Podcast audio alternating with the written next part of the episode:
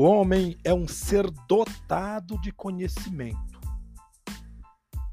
Homo sapiens. Conhecer é ser consciente de alguma coisa.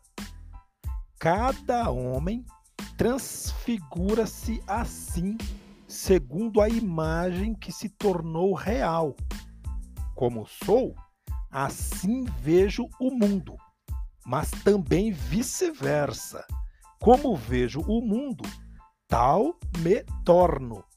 Em certos momentos, este mundo confirma o significado que à primeira vista lhe dei e, que, e o que dou a mim mesmo. Em, to, em outros, ele os contesta e me ajuda a modificá-los.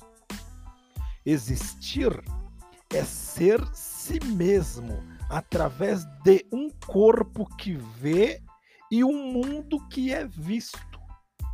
Cada rosto é o espelho de um mundo. A beleza da personalidade no ser humano é a soma de sua intimidade com o Criador e a criação. Afinal, o Homo sapiens é um ser criado com capacidade de criar.